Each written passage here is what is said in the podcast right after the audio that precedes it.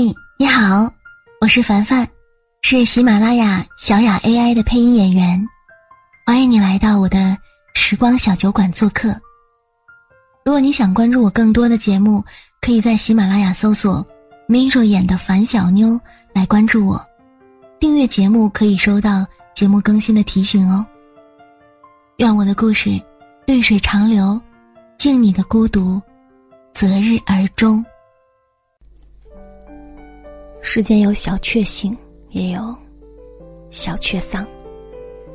有一位台湾朋友常常在 ins 上收集一些生活当中微小而确切、令人瞬间就想骂一句“我差”的沮丧。边骑车边唱歌，结果吃到虫；看电影时想尿尿，整场都很出戏。仰头吃剩下的饼干屑，却被屑屑洒了眼睛。下地铁前被帅哥偷瞄，窃喜完才发现，他只是想要抢空位。这样的戏码几乎每天都在我们的身上上演。那些微不足道的快乐和沮丧，构成了我们生命的潮汐。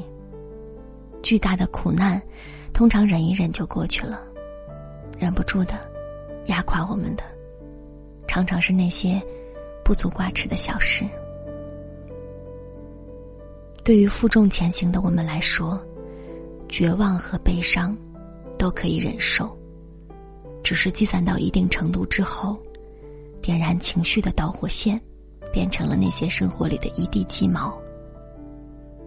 我们在里面挣扎，偶尔抱怨，极少倾诉，情绪崩溃时也希望有一个蹲在身边轻声说没关系的人。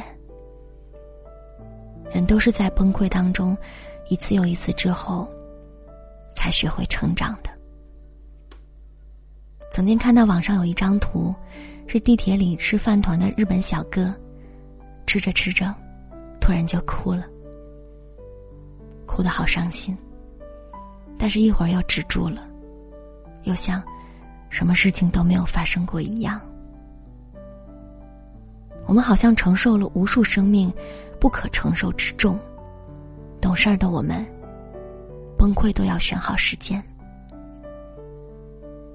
如果我是那个拍视频的人，我大概会坐过去拍拍他的肩膀，说：“没事儿的。”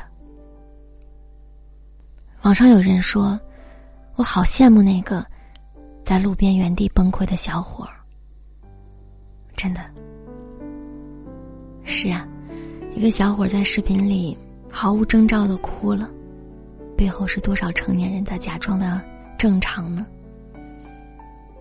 人总要崩溃一次，但是不必担心，永远会有一个蹲在你身边等你冷静的人。没事儿的，就算崩溃了也没有关系。轻声的说一句：“对不起。”全世界都会告诉你，没事的。真的没事。